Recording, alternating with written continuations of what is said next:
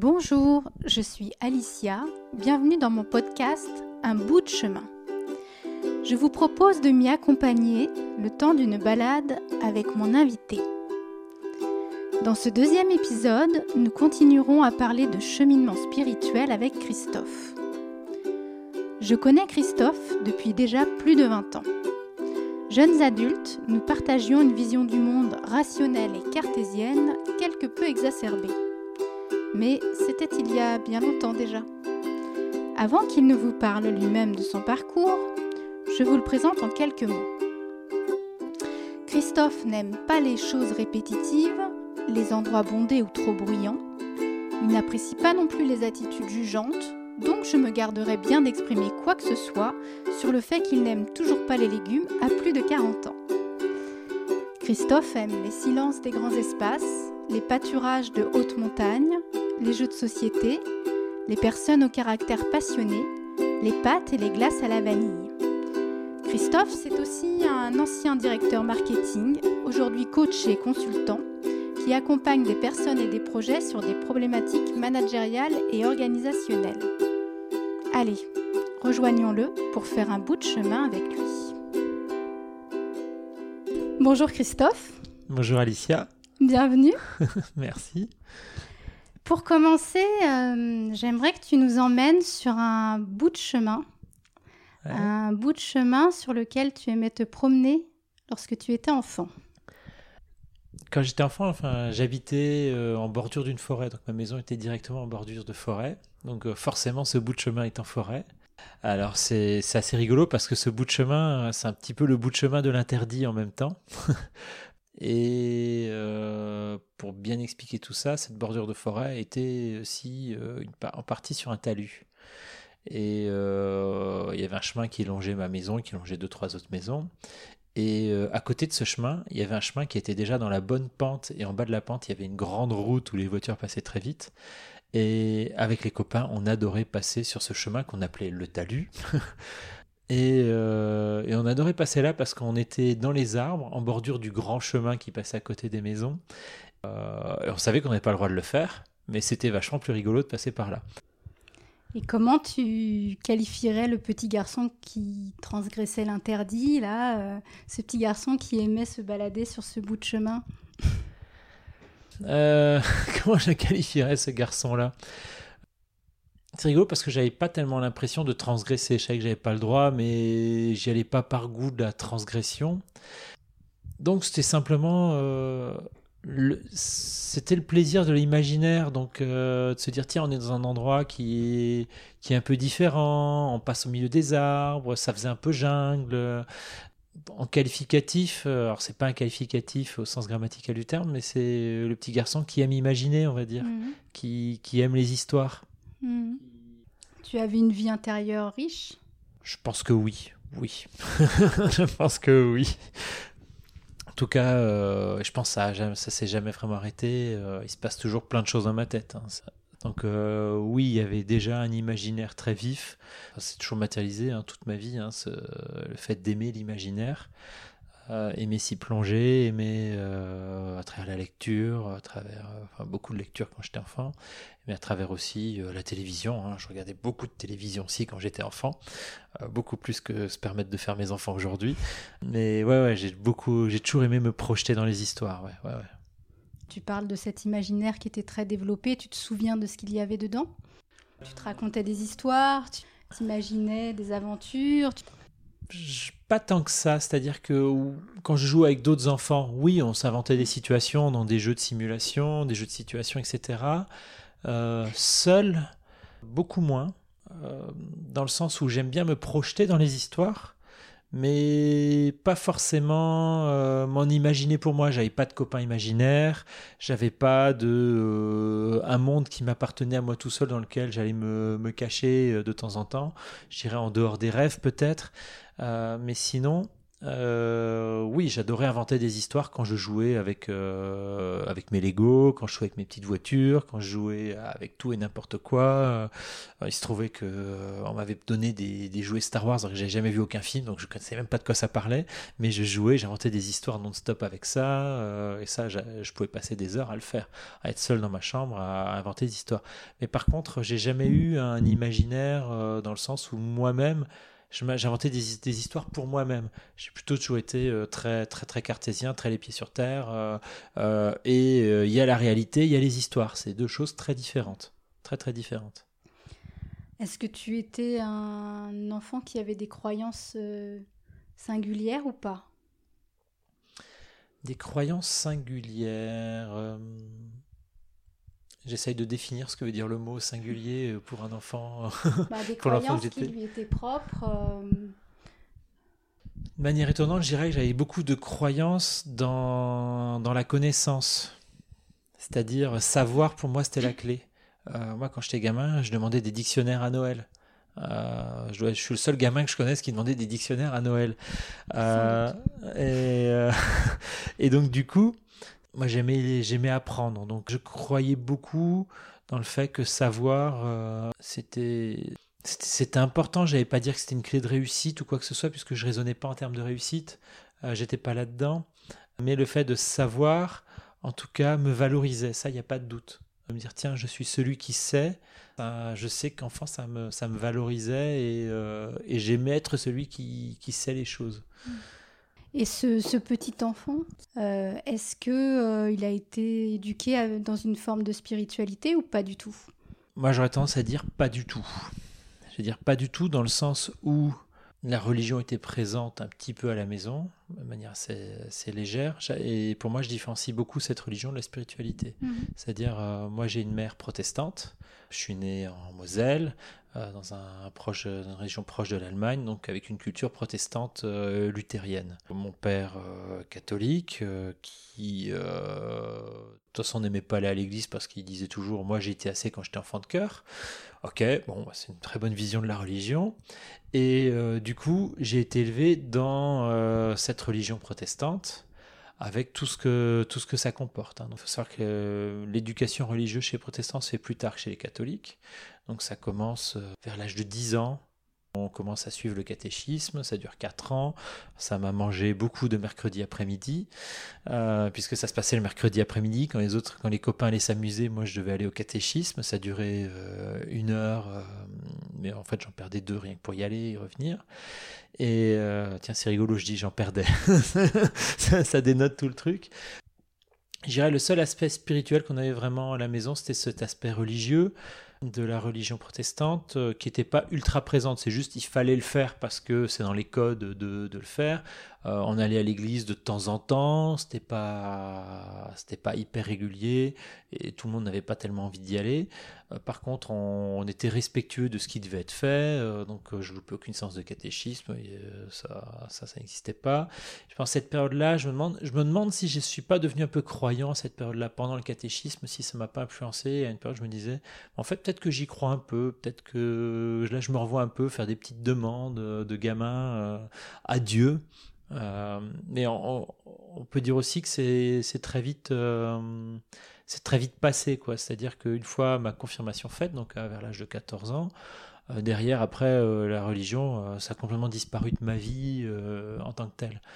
Et j'avais envie de dire, il y a un truc qui me vient à l'esprit là, qui a, il y a quelque chose quand même qui est resté, c'est que la religion protestante, ce qui est assez rigolo, c'est qu'elle s'inscrit en fait en comparaison c'est une religion de comparaison, c'est-à-dire que comme on n'est pas beaucoup euh, en France à être protestant, on est toujours en train de se dire mais qu'est-ce qui est différent des catholiques?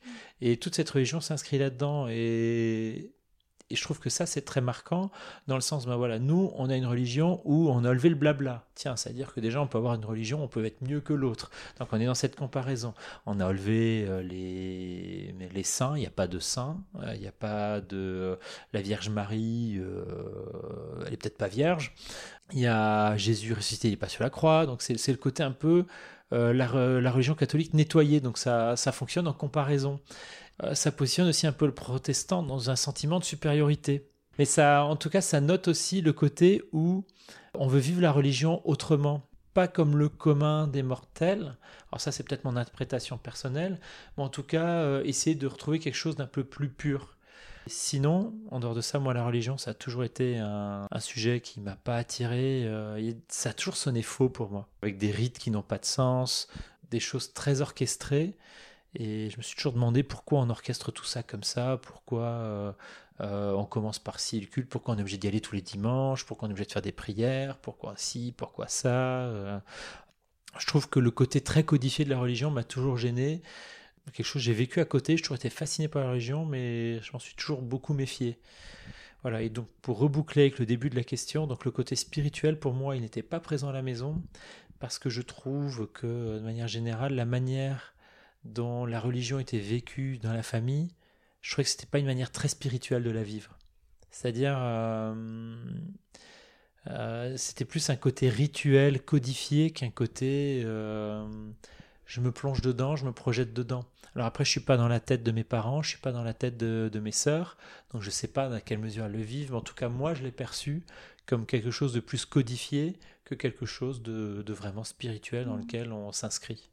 Je voulais encore te demander, euh, du coup, dans ta famille, comment était euh, vécu le rapport à la mort? Comment comment t'as transmis euh, des notions autour de la vie après la mort? Est-ce qu'il y avait une croyance en quelque chose? Est-ce que c'était tu tout simplement? Euh, comment on a parlé de la mort? On m'a toujours dit, ben, les gens ils vont au ciel. D'accord. Euh, mais ça c'est, ça s'arrête un peu à ça, quoi. C'est les gens vont au ciel. On n'en a pas forcément beaucoup parlé, ou peut-être qu'on en a parlé, mais je m'en souviens pas. Après, j'ai toujours ces souvenirs, moi, les, les, enterrements et ce genre de choses. C'est un souvenir assez particulier parce que j'ai toujours vécu de manière très détachée, quand, enfin, surtout dans ma jeunesse, hein, où, euh, où en fait euh, j'étais là et je voyais plein de gens tristes autour de moi et moi j'étais pas triste.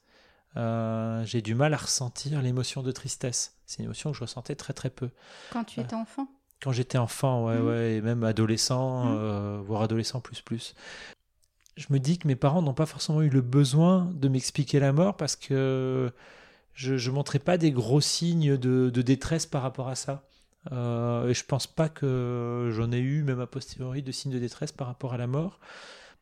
Ça m'a, je, me, revois, hein, j'ai, j'ai mon cousin qui est parti euh, quand il était lui-même en fin d'adolescence. Euh, il a mis fin à ses jours.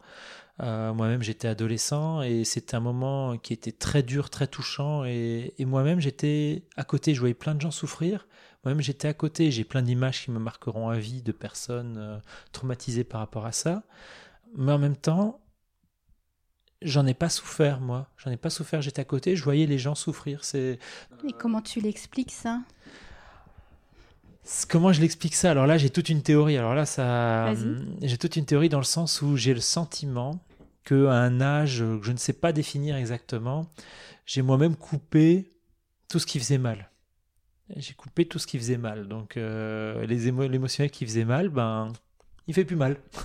c'est plus facile hein, comme ça, c'est plus facile. Donc je euh, et ça fait que récemment, quand je dis récemment, aujourd'hui j'ai 40 ans et je veux dire c'était il y a peut-être entre peut-être il y a 7 8 ans où j'ai commencé à me reconnecter à mon à mon émotionnel euh, et, et, de manière assez étrange aujourd'hui maintenant quand je vais à un enterrement, j'y prends un certain plaisir. C'est assez glauque, hein mais c'est pas glauque. En fait, je prends le plaisir de, de, me connecter à mon émotionnel de tristesse et en même temps de me connecter à la personne, le plaisir de lui dire au revoir, le plaisir de euh, d'être là pour elle, d'être là pour elle. Donc c'est euh, et c'est quelque chose de complètement différent. Mais donc le pourquoi je m'explique, enfin comment je m'explique le fait de m'être coupé de, de ce de ces je je sais pas le dire. J'ai des pistes de réponses. Euh, j'ai peut-être pas encore fait tout le travail qui va bien pour avoir toutes les réponses sur le sujet et je sais même pas si j'ai envie de les avoir ces réponses mm. parce que je suis même pas sûr que ça m'apporte quelque mm, mm. chose. Mais en tout cas, euh, j'ai cette certitude que à un moment donné, j'ai coupé mon émotionnel, mm. clairement. Et donc du coup, euh, ça m'a permis d'être beaucoup en observateur, dans le mode toujours, ben, je cherche à savoir, à comprendre euh, ce qui se joue autour de moi. Mm. Donc ensuite, jeune adulte, on va faire la, distinction entre euh, le rapport à la religion et le rapport à la spiritualité. même si les deux peuvent être liés, mais, mais dans ton cas, tu fais, tu fais la distinction. Donc, quel rapport avais-tu enfin, jeune adulte à la, religion et à la spiritualité? Alors, c'est très simple. jeune adulte, la spiritualité, je connaissais pas. Pour moi, c'est quelque chose. Il y avait la religion ou il y avait rien. Donc c'est déjà ça, ça c'est assez clair. Et pour moi, la religion, euh, jeune adulte, euh, c'était un outil de manipulation de foule. C'est aussi simple que ça. Il n'y avait rien qui tenait la route dans... Et dans les faits, je trouve que c'est toujours le cas. Hein. Il n'y a rien qui tient la route dans une religion. Euh, il n'y a rien qui fait sens dans le sens justement que toutes se partent sur un dogme, toutes partent sur un, en tout cas toutes celles, euh, je vais prendre déjà les trois grandes monothéistes, hein. elles partent toutes les trois sur le fait qu'il y a des écrits qui donnent des règles, euh, et où, entre guillemets, il n'y a plus rien à savoir, il n'y a plus rien à apprendre, tout est déjà écrit. Euh, déjà ça, ça me va pas. Et en plus de ça, quand on commence à s'intéresser à l'histoire des religions, on se rend compte qu'il y a quand même des couches qui se rajoutent dans les écrits au fur et à mesure. On rajoute cette règle-là, on fait ci, on fait ça. Et comme par hasard, ces règles tombent au bon moment où euh, l'Église ou euh, n'importe quel culte on, a besoin. Hein. L'exemple le plus classique, c'est quand la religion catholique a décidé qu'on pouvait potentiellement bah, se faire pardonner les, péchés si on paye un gros chèque. Bon, génial, j'adore. mais c'est un exemple, il est un peu il est un peu extrême, mais dans les faits, tout est comme ça dans, la religion, c'est comme ça que je le vois. Et en fait, j'arrive pas à me détacher euh, de ces aspects, euh, règles euh, écrites dans un bouquin, de on doit vivre comme ci, comme ça. c'est quelque chose de très enfermant. Moi, je me sens enfermé dans une religion. Et en fait, quand je vois la religion, je vois un système, un système qui est un sclérosé, deux complètement fermé et qui ne peut, dans la manière dont c'est construit, disparaître à terme c'est pas possible que ça devienne que ça, que ça, que ça vive éternellement les religions en restant dans son dogme. Et, c'est vrai que donc je vois tout en système. Et quand je vois en système, en fait, j'ai un peu tendance à oublier que ce système est composé de personnes. Euh, et effectivement, je suis, je suis certain que dans toutes les religions, il y a des personnes qui vivent une vraie spiritualité. J'ai aucun doute là-dessus. Et que ça peut être des très belles choses que ces personnes vivent. Euh, par contre, le système religion, lui, c'est quelque chose qui ne me convient vraiment pas ça me hérisse les poils. Hein. je suis en rejet complet du truc. Hein. parce que ça emmène aussi tous ceux qui vivent pas bien la spiritualité dans un truc qui leur appartient pas et euh, qui, d'une certaine manière, leur lève de la liberté. Alors, on va parler maintenant de spiritualité. Mm-hmm. Est-ce que c'est un terme qui te parle plus aujourd'hui et depuis combien de temps? Alors la spiritualité aujourd'hui. La spiritualité c'est quelque chose qui m'est apparu il n'y a pas si longtemps. Donc on parle de 3, 4, 5 ans, pas beaucoup plus. Comment dire ça? Comment ça m'est comment ça venu? Je pense que ça a pu venir, déjà ça a pu émerger après un gros travail sur moi, vraiment dans une approche de type développement personnel dans lequel il n'y avait aucune approche de spiritualité du tout. Hein. C'est vraiment de se dire, tiens, comment je peux faire pour me sentir mieux dans ma peau, pour grandir tout simplement. Je cherchais pas forcément à me sentir mieux dans ma peau puisque euh, j'ai cette faculté à, ne pas voir ce qui va pas. Euh, donc euh, c'est plutôt de me dire comment je peux être meilleur. Il y a ce côté meilleur, mais pas meilleur dans le sens meilleur que les autres, juste meilleur, progresser. C'est vraiment cette notion de, de progrès personnel. Et donc j'ai fait pas mal de développement personnel à travers euh, la méditation. J'ai un jour, euh, j'ai assisté à une conférence, on parlait de méditation. Euh, c'était lié, c'est les fondateurs de Headspace qui, qui, expliquaient le principe de leur truc. Un ancien moine bouddhiste qui a sorti toute la religion de l'aspect méditation et qui a créé une application. et je fais, bah, tiens, je vais essayer ce truc-là. J'essaye ce truc-là et je fais, ah ouais, je me sens beaucoup mieux au bout d'un mois, deux mois de pratique j'arrive à avoir une vision du monde un peu plus détachée. Euh, ça m'aide beaucoup dans mes premiers pas de manager euh, à l'époque. Donc ça c'est voilà donc c'est le premier pas on va dire de, développement personnel assez important. Euh, ça s'est enchaîné aussi après avec du un coaching. J'ai pris un poste de direction. J'ai eu la chance de d'être accompagné par un coach. Je dirais même que j'ai accepté le poste de direction parce que il y avait cette promesse que j'allais être coaché pendant pendant, cette période-là. et, et que j'avais très envie de découvrir ce que pouvait m'apporter un coach. Et là aussi, j'ai fait des bons énormes sur mes croyances limitantes, sur ce qui m'enfermait dans ma tête, euh, c'est une période de vie où il s'est passé plein de choses, hein, beaucoup beaucoup de choses, puisque euh, euh, j'ai revu complètement ma pratique managériale, ça c'était le but. J'ai revu aussi complètement ma relation aux autres, au monde. ça a entraîné aussi le fait que je me sépare, il hein, ne faut pas se mentir, ça, le fait de d'être plus conscient de ce qu'on est aussi on est aussi plus conscient dans quoi on s'est enfermé dans, dans les erreurs qu'on fait euh, et aussi dans le mal qu'on fait aux autres. Euh, voilà, donc ça c'était un chemin qui était très important. Et après ça, ben, je pense que j'étais prêt à m'ouvrir à d'autres choses. il se trouvait que une connaissance dont je tairai le nom, qui est présente dans la salle, euh, m'a un jour dit Tu devrais essayer la kinésiologie. ben, moi, je savais pas ce que c'était du tout. Bah, je vais essayer. Hein. Alors ça, c'est l'histoire de ma vie. On me dit, tu devrais essayer ça. Moi, j'essaye.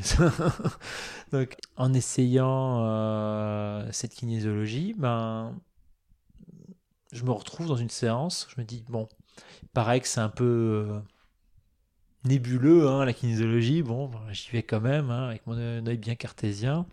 Et il se trouve que euh, on discute deux minutes. Euh, je m'installe tranquillement sur le comment s'appelle sur la table, euh, sur la petite table.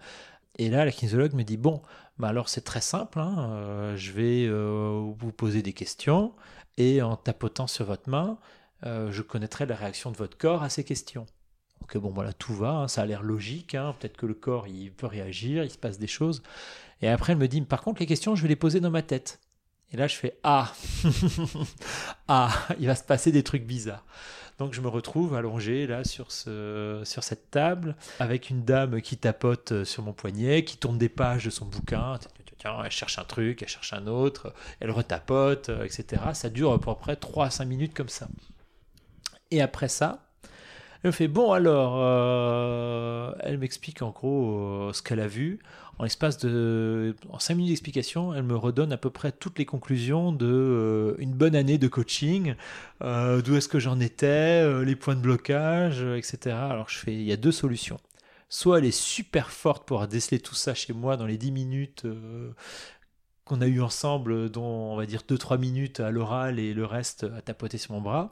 Soit il y a quelque chose d'autre qui se trame. Bon, peu importe, dans les deux cas, elle est très forte, j'adhère, j'adhère. Et donc du coup, j'ai continué et ça, ça, a commencé à, ouvrir des brèches.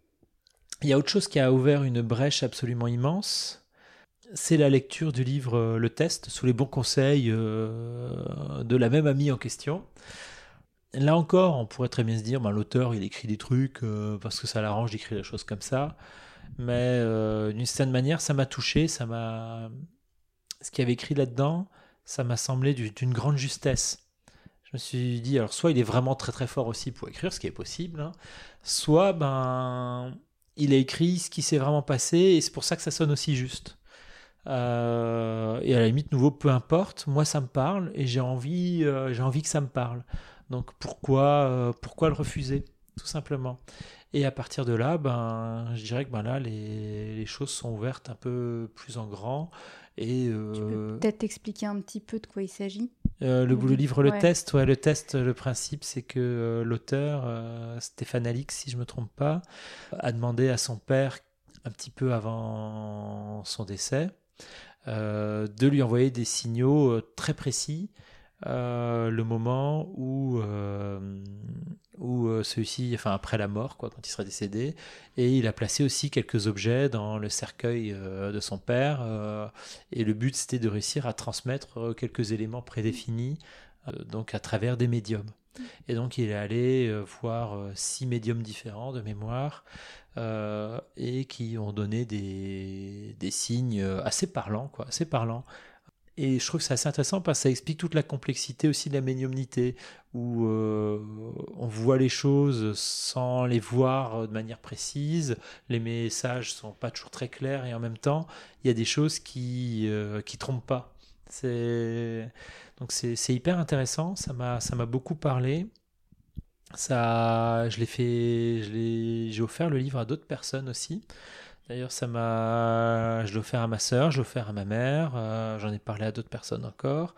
Et le fait, euh, c'était assez intéressant parce que j'avais complètement zappé à cette période-là que euh, ma sœur avait eu un accident après la naissance de sa fille euh, et elle avait vécu une, euh, une situation de comment je sais plus comment de ça s'appelle de mort imminente ouais.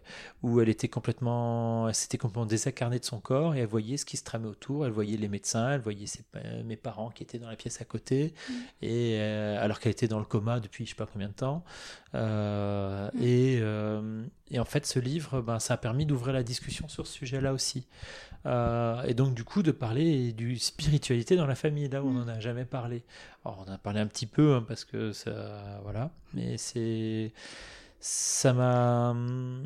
Ce livre m'a profondément parlé. Et donc, du coup, à partir du moment où on commence à ouvrir les portes, ben, il y a beaucoup de choses qui deviennent possibles. Et avant la lecture de ce livre, quelle vision tu avais de la médiumnité, euh, de l'au-delà?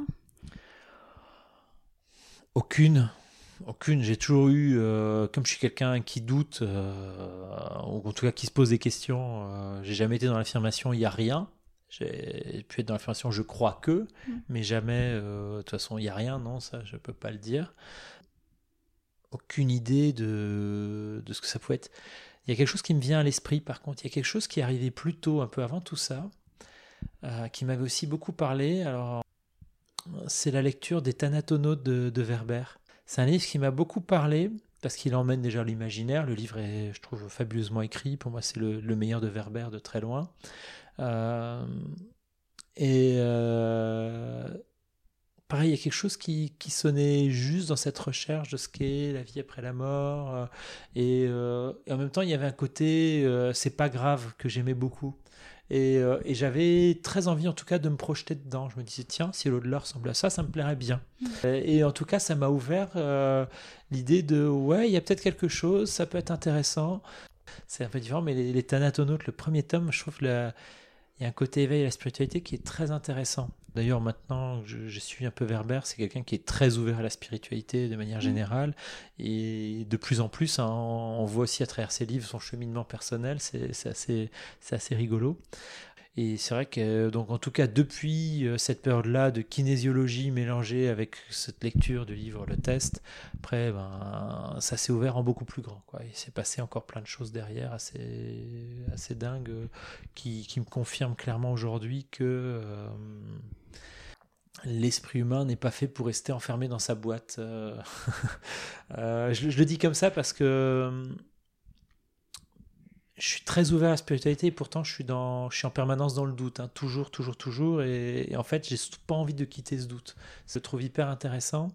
Je garde toujours dans, un coin de ma tête que peut-être euh, tout ça euh, n'existe pas, peut-être qu'en en fait on n'est que matériel, mais qu'en même temps notre matériel fait qu'on a besoin de spirituel et que euh, ben dans ce cas-là, ben dans les deux cas, c'est pas grave. Soit on a besoin de spirituel pour nourrir notre matériel et que c'est quelque chose de chimique qui joue dans notre tête, ben dans ce cas-là, ben je serais bête de pas le nourrir et allons-y. Soit il y a vraiment quelque chose, ben dans ce cas-là, euh, allons-y aussi, quoi. Donc euh, c'est une vision très positive du truc, quoi qu'il arrive. Et tu parlais de nombreuses expériences que tu as vécues depuis. Tu en as quelques-unes que tu veux partager? Ouais, il y en a, il y en a des croustillantes. Il y en a une que j'aime beaucoup. Euh, qui m'a beaucoup perturbé. Alors vraiment, euh, là, vraiment, vraiment, vraiment. La tante de ma conjointe euh, s'est formée aussi il y, a, quelques temps de ça, c'était il y a deux ou trois ans, à l'hypnose. Et elle nous parlait d'hypnose régressive. Alors moi, je fais, ouais, moi j'ai envie de vivre ça, moi je veux ça, moi je veux voir ce que j'ai dans mes vies avant, je j'ai je, envie de vivre une aventure. En plus, il y, a, toujours ce côté-là. Hein. J'essaye plein de choses parce que j'ai envie de, vivre des expériences, entre guillemets, euh, hors du commun. Et euh, donc, on fait ce travail d'hypnose euh, et on descend tranquillement les années. Et à un moment, euh, en descendant les années, euh, je sais plus c'était vers 7 ans, vers 5 ans, vers 6 ans, peu importe, d'un coup, euh, je vois la tête d'un de, mon copain de l'époque, hein, qui on jouait tout le temps, et d'un coup, sa tête se transforme en un monstre, un monstre affreux, etc. Alors, si je le dessinais là, ou si ça ferait rire, il fait pas très peur hein, dans le truc, mais en état d'hypnose, j'étais terrorisé, quoi, terrorisé, sueur froide, je tremblais, euh, vraiment une peur incroyable. Et je sais pas d'où ça venait. Je sais pas du ça venait. Donc euh, la personne qui m'accompagnait me demande si elle veut qu'on, si je voulais continuer ou pas l'hypnose. Euh, sentait que ça, ça coinçait. Je sais si je veux continuer, je veux continuer. Et donc on redescend un petit peu plus bas. Donc là, ça, ça devait faire 4-5 ans. Et là, je retrouve, euh, je vois des, scènes de, ma maison, mais assez glauques, assez noires, euh, vraiment étranges. Hein, et tout ça, moi, je, me sens vraiment, euh, j'ai peur. Hein, j'ai vraiment cette peur là. Euh, et on n'arrive pas à trouver le blocage, quelque chose qui bloque hein, très nettement. Et on n'arrive pas à trouver le blocage, clairement. Tourne un peu, ça, ça dure un peu ce truc-là, j'ai l'impression que ça dure. Et je vois vraiment des scènes un peu éparses. Tiens, là, je vois mon armoire, tiens, je vois ci, je vois ça. Des, des images, et j'arrive pas vraiment à suivre le fil de ce que me dit, euh, me dit euh, l'hypnothérapeute. Et d'un coup, je me revois. Une scène, mais alors très nette. Je me revois dans ma chambre enfant euh, un souvenir que j'avais oublié, hein, enfin que pas que j'ai oublié, je, si on m'en avait reparlé, euh, ouais, bien sûr, je, je me mmh. rappelle avoir fait ça, où je me voyais dans mon lit, et euh, je me rappelle parfois quand j'étais enfant, certains soirs, je voyais des petites taches jaunes qui volaient dans, dans le ciel de ma chambre. Ça volait, moi je voulais dormir, hein, ça m'embêtait, parce que j'étais réveillé, et en fait j'avais trouvé un truc super rigolo pour les faire partir. Ben, je les croquais, je faisais le geste de les croquer, crop, crop, crop, et je les croquais, et ça les faisait partir tranquillement. Et donc j'avais oublié tout ça, ça a duré quelques années, euh, de temps en temps, des nuits, c'était une fois tous les ans, hein, peut-être, hein, c'était pas très régulier non plus. Euh, ça arrivait, je les voyais, euh, machin. Et, et, là, donc ce souvenir-là m'est réapparu euh, dans cette hypnose. Et euh, donc l'hypnothérapeute me dit clairement, ben euh, ouais, enfin, elle ne s'adresse plus à moi. Elle fait bon, bah, les petits copains là qui êtes, euh, je sais plus quels sont les mots qu'elle a utilisés, mais je, retrace à ma façon. Les petits copains là qui, qui êtes chez Christophe, c'est le moment de sortir. Et elle a dit quelques mots, fait quelques gestes, je sais plus quoi, et, d'un coup, j'ai senti euh, une énergie folle sortir de mon corps. Mais vraiment un truc euh, qui sort de moi euh, de manière, pas dire violente, mais soudaine, soudaine vraiment. Et après, je me sens mais vidé, littéralement vidé, plus de jus, euh, frigorifié, tout qui retombe. Et là, ben voilà, là elle me demande si on veut s'arrêter. Et là, oui, j'avais envie de m'arrêter. J'étais épuisé, vraiment épuisé. Et euh, donc je me, je, me, réveille. Enfin, je me réveille pas vraiment puisqu'en hypnose, on n'est pas vraiment en train de dormir, mais on sort d'hypnose tranquillement. Et je me et, là, je suis vraiment encore frigorifié, épuisé. Euh, vraiment une expérience où euh, il n'y a, y a, plus rien, quoi. Il n'y a plus rien. Et donc, du coup, ben, l'interprétation très rapide, hein, même en hypnose, j'ai compris, ben, ben, ces trucs que je croquais, ben, j'ai peut-être à, amené des âmes parasites à venir en moi. Et, ce que je peux dire, c'est que tout ce que j'ai ressenti dans l'hypnose est très réel. Donc, est-ce que c'est réel? Est-ce qu'il y a des âmes qui volent ou pas en vrai? J'en sais toujours rien. Je pense que oui, mais c'est très possible aussi que mon cerveau ait inventé tout ça.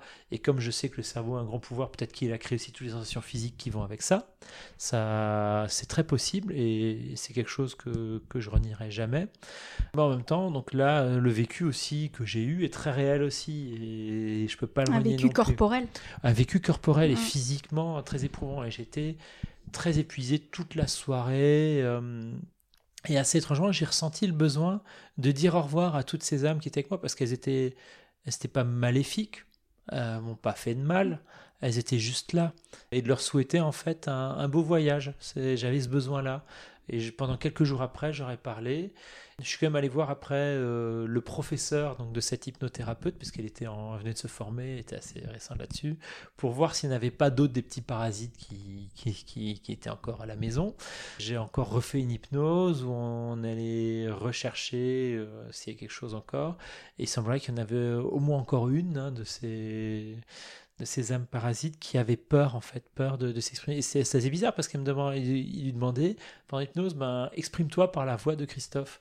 Et ben et moi je sais là, j'ai des mots qui me viennent, mais je sais pas si c'est de moi ou si c'est de, cette voix. C'est très troublant parce que le mental chez moi il tourne à 200 à l'heure, il était toujours présent. S'il y a des mots qui disent, ils disent j'ai peur, mais est-ce que je l'ai dit ou pas?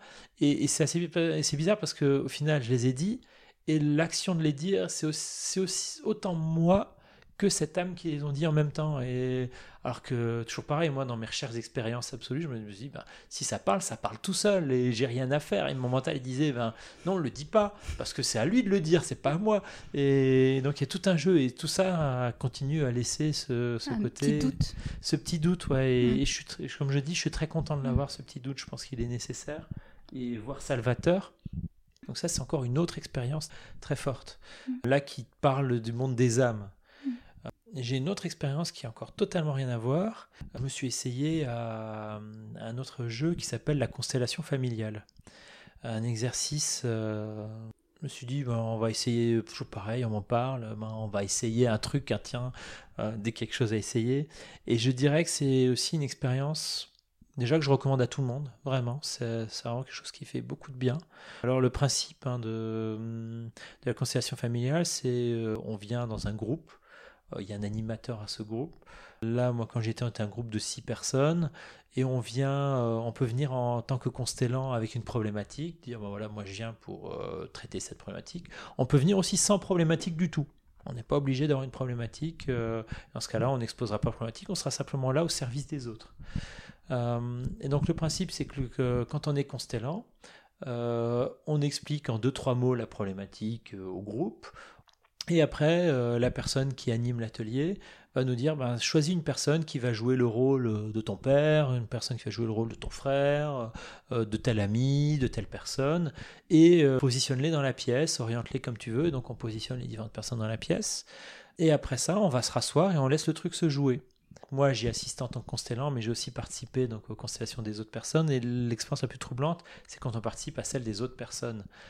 Parce que euh, là, on se met dans un mode où on écoute tout ce qui passe dans notre corps. Et euh, il se passe des trucs de dingue en fait. Il se passe euh, que notre corps il a envie de bouger. Tiens, j'ai envie de reculer. Pourquoi j'ai envie de reculer? Pourquoi mon pied a envie de reculer? Pourquoi je suis attiré vers la terre, vers l'arrière? Ou pourquoi mon regard il se fixe toujours vers tel endroit? Pourquoi je suis gêné par les sensations au sol? Euh, il se passe plein de trucs de dingue. Pourquoi je me mets à ressentir de la colère envers cette personne-là? Et on, accepte euh, ce qu'on ressent, on l'exprime à voix haute on le joue, on l'accepte, on le, fait venir. Il y a toute une scène qui se joue et il y a des choses complètement dingues qui se jouent. Il y a des moments, je me suis retrouvé à sentir une colère de dingue contre une personne en face de moi qui jouait elle-même un rôle et je ne savais pas d'où venait cette colère quoi je me suis retrouvé à d'autres moments à pleurer toutes les larmes de mon corps euh, sur une situation je ne savais tu pas compris? Tu as compris la raison de cette colère euh? Elle Déjà, elle m'appartenait pas en tant que telle. Elle m'appartenait tout en ne m'appartenant pas, mais c'était la colère de la personne que je représentais dans la situation. On a rejoué aussi le fait que euh, le père euh, avait un problème avec sa propre mère euh, qui, avait un besoin affectif lié à ça, qui le rendait violent et qui expliquait la violence qu'il avait vis-à-vis de sa propre fille qui était la constellante. Et c'est des choses, euh, est-ce que c'est vrai ou pas? Est-ce que euh, j'en sais rien? Mais un, ça apporte beaucoup au constellant parce que ça l'aide à décrypter une situation. Et de l'autre côté, euh, nous-mêmes en tant que participants au truc, ça, ça joue des choses en nous. On n'est pas choisi entre guillemets par hasard, et euh, il y a des émotions qui sortent et qui, qui nous parlent aussi de nous à certains, à certains degrés qui sont assez intéressants. Et, et c'est vrai que c'est troublant parce que tout ce qui se joue, euh, on a l'impression de ne pas contrôler notre corps. Et j'avais jamais vécu un moment de ma vie où euh, ma jambe euh, ne m'obéissait pas. Enfin, si, elle m'obéissait toujours, mais elle avait envie de faire autre chose, elle me le disait. Et ça, c'est, ça, c'est très troublant. Après, je sais que la constellation familiale, c'est utilisé aussi par des psychologues. Hein. Il y a plein de psychologues qui ont pignon sur rue qui disent on peut faire une constellation familiale, on peut le faire seul, avec des petits papiers, etc. Et donc, c'est un vrai outil de psychologie, mais moi, je l'ai vécu comme un outil spirituel, clairement, parce que euh, il se passait des choses qui ne m'appartenaient pas. Avec une dimension énergétique. Avec une dimension énergétique très forte, exactement. Cette expérience-là aussi, elle m'a bien confirmé des choses. Et après, pendant la semaine qui suivait, j'étais épuisé. Euh, j'ai vraiment senti que euh, j'ai mis en œuvre beaucoup d'énergie justement dans, dans tout ça. Mm. Et donc du coup, maintenant, cette dimension spirituelle, je me suis longtemps demandé quel rôle j'avais à jouer avec ça, qu'est-ce qu'elle m'apportait, euh, euh, est-ce que j'avais une sorte de mission euh, divine à accomplir dans le monde, etc. J'en suis un peu revenu de tout ça et j'utilise maintenant plus cette dimension spirituelle pour être présent différemment. C'est-à-dire que aujourd'hui j'ai cette conviction que notre présence, elle est et physique et ce qu'il y a autour, et donc On peut sereinement utiliser les deux. Qu'est-ce que je veux dire par là? C'est que la spiritualité aujourd'hui, je la vis moins comme le fait, euh, comme une mission. C'est plus une mission, mais c'est plus quelque chose qui est là au quotidien. C'est-à-dire que euh, euh, je suis pas là pour euh, résoudre un truc, pour faire ci, pour faire ça. Je, le vis dans le sens où euh, bah, tout simplement c'est tout autour de nous. Le monde est plus complexe que simplement notre présence physique et que cette complexité, bah, je pense que c'est intéressant d'essayer de la capter et de l'intégrer dans nos vies tout simplement. Ouais, tu veux dire que ça change ton rapport au monde et ton rapport aux autres? Exactement, ouais, ouais, ouais énormément, énormément. C'est mon rapport aux autres a énormément changé. Et c'est aussi toujours pareil. Hein. Je dis euh, peut-être que tout ça n'existe pas, mais quoi qu'il arrive, ça me fait du bien à moi, ça fait du bien aux autres. Et les autres aujourd'hui me trouvent changé. Donc ça, c'est déjà intéressant. Et je vois aussi, euh, je suis dans une phase de ma vie où je me forme au coaching, de manière totalement un coaching assez rationnel, hein, euh, tout ce qui est plus classique, avec des méthodologies assez classiques. Mais je vois aussi que cette dimension spirituelle, la connexion qu'on fait à l'autre, elle va au-delà de simplement euh, le verbal, euh, le non-verbal, s'il y a un truc encore au-delà. Et je sais que quand je me connecte à l'autre, que j'accompagne quelqu'un d'autre, il y a un truc qui se passe. Il y a un truc qui se passe pas avec tout le monde, il y a des fois il n'y a rien qui se passe du tout et ça connecte pas. Mais quand ça connecte, il y a un truc super fort qui se passe. Et c'est assez dingue parce que je prends à chaque fois ce que m'apporte le coaché comme un cadeau. C'est très très fort, c'est très très fort. Oui, tu veux dire qu'il y a d'autres formes de connexion que celles qu'on voit euh, de prime abord? Oui, oui, oui. Et je dirais même que c'est la connexion la plus importante euh, des deux. J'étais il n'y a pas si longtemps encore dans un stage euh, de questiologie pour apprendre à bien poser des questions. Et l'exercice le plus marquant pour moi, c'est l'exercice où je n'ai pas parlé, je n'ai pas dit un mot. Parce que en tant que coach, j'avais juste à proposer des gestes pour aider la personne à vivre ce qu'elle me racontait. Et euh, à travers ses gestes, euh, la personne a. J'ai vraiment fait avancer dans son cheminement. J'ai pas dit un mot et j'étais juste complètement là pour elle, à l'observer. À...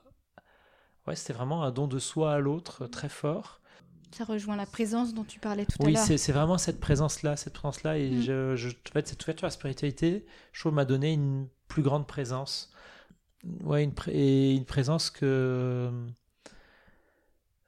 qui fait que le, le lien il, est, il, devient juste unique entre les gens. Après, je, je sais que je suis quelqu'un qui a qui je suis une personne de lien de personne à personne, vraiment mm. de les yeux dans les yeux. C'est c'est mon mode de fonctionnement. Et donc du coup, je, je sais que j'ai cette présence qui peut devenir euh, très enveloppante, très rassurante, très solaire aussi. Euh, et avant ça, ben, ok, j'en faisais juste un attribut, euh, je, suis comme ça. Euh, et maintenant, je, sais que je peux, euh, je peux l'accentuer, la rendre plus forte. je peux la, solliciter, cette présence. Mm. Et donc, je lui donne pas de nom en tant que tel.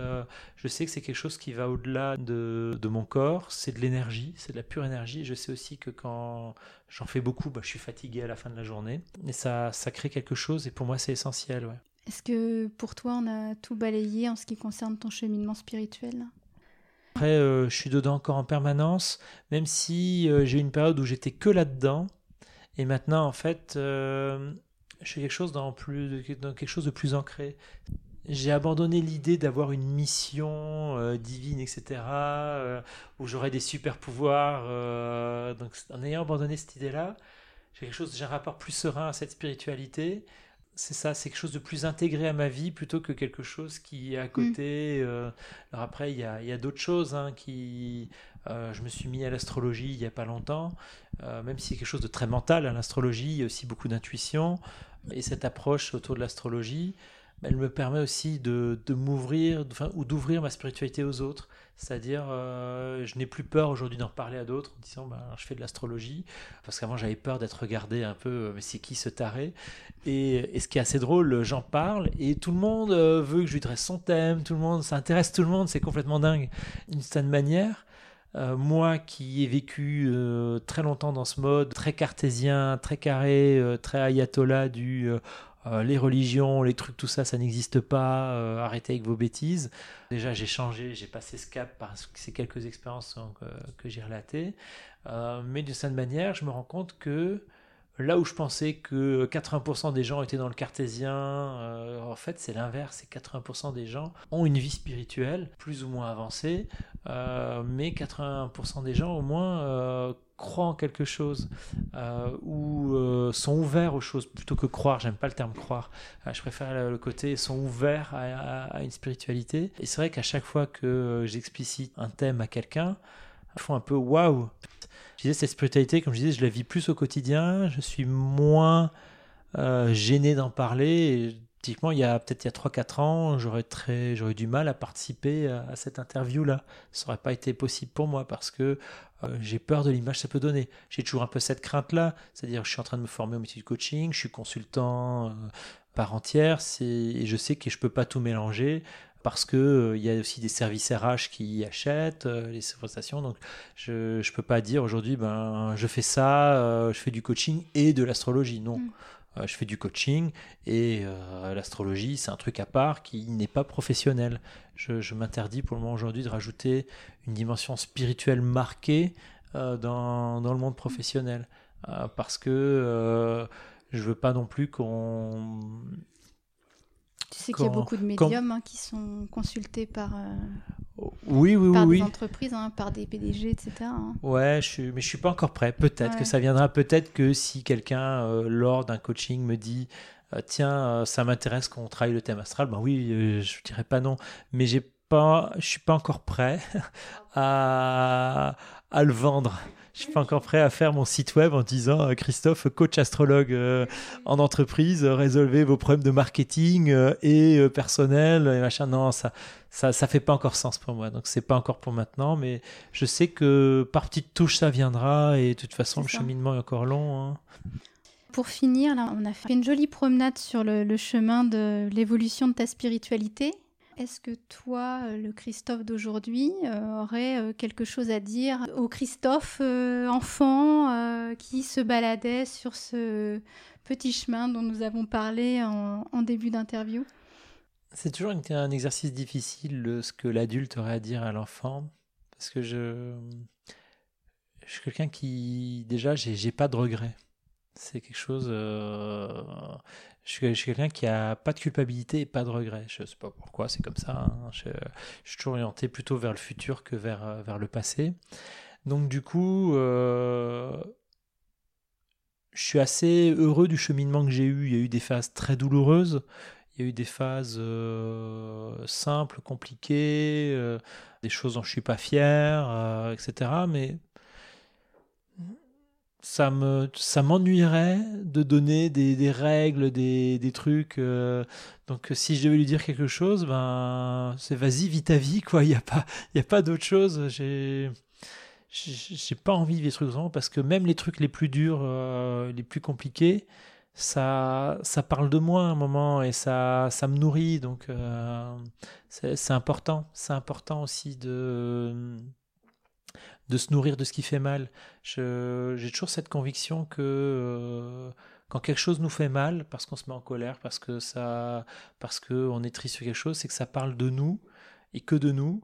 Euh, quand quelqu'un nous fait du mal, enfin quand on fait quelque chose qui nous fait mal, ça parle que de nous et ce que certains appellent la part d'ombre. Et je trouve c'est vachement intéressant de la regarder aussi. Donc j'ai aucun conseil à donner euh, au petit Christophe pour éviter de souffrir. J'ai aucun conseil euh, pour aller plus vite parce qu'il faut aussi que le temps que les choses se fassent. Et je pense que là d'où je venais, dans une famille très, on va dire, matérielle, très matériel où les problématiques du quotidien c'était comment on mange, euh, comment on fait en sorte que tout le monde a tout ce qu'il lui faut, comment tout le monde fait en sorte que tout le monde soit en sécurité. C'est de là d'où je viens. Pour arriver à quelque chose de plus spirituel, faut du temps. faut du temps et, euh, je suis très je suis très fier en fait d'avoir pris ce temps-là parce que ce, ce, côté très matériel très ancré ça ça fait aussi qu'aujourd'hui euh, je le vois avec mes enfants euh, je suis là aussi bien pour leur donner du cadre qui, est hérité directement de, cette enfance-là, que euh, je, peux, je peux aussi me permettre de leur donner euh, quelque chose un peu plus spirituel, un peu plus ouvert, cette soif de liberté que je peux avoir. Et donc ouais, donc je, voilà, c'est simplement ben, vie là, cette vie quoi. Il n'y a, rien d'autre Euh, j'ai pas besoin d'avoir peur, quoi, ça c'est sûr. D'ailleurs, je crois qu'il avait pas forcément très peur, le petit Christophe à l'époque. Euh, euh, donc bon, voilà, ben, vas-y, quoi. Vite à vie. Ouais, c'est vite à vie et on se recroisera. À bientôt. à bientôt, voilà. Ok. Merci Christophe. Merci à toi.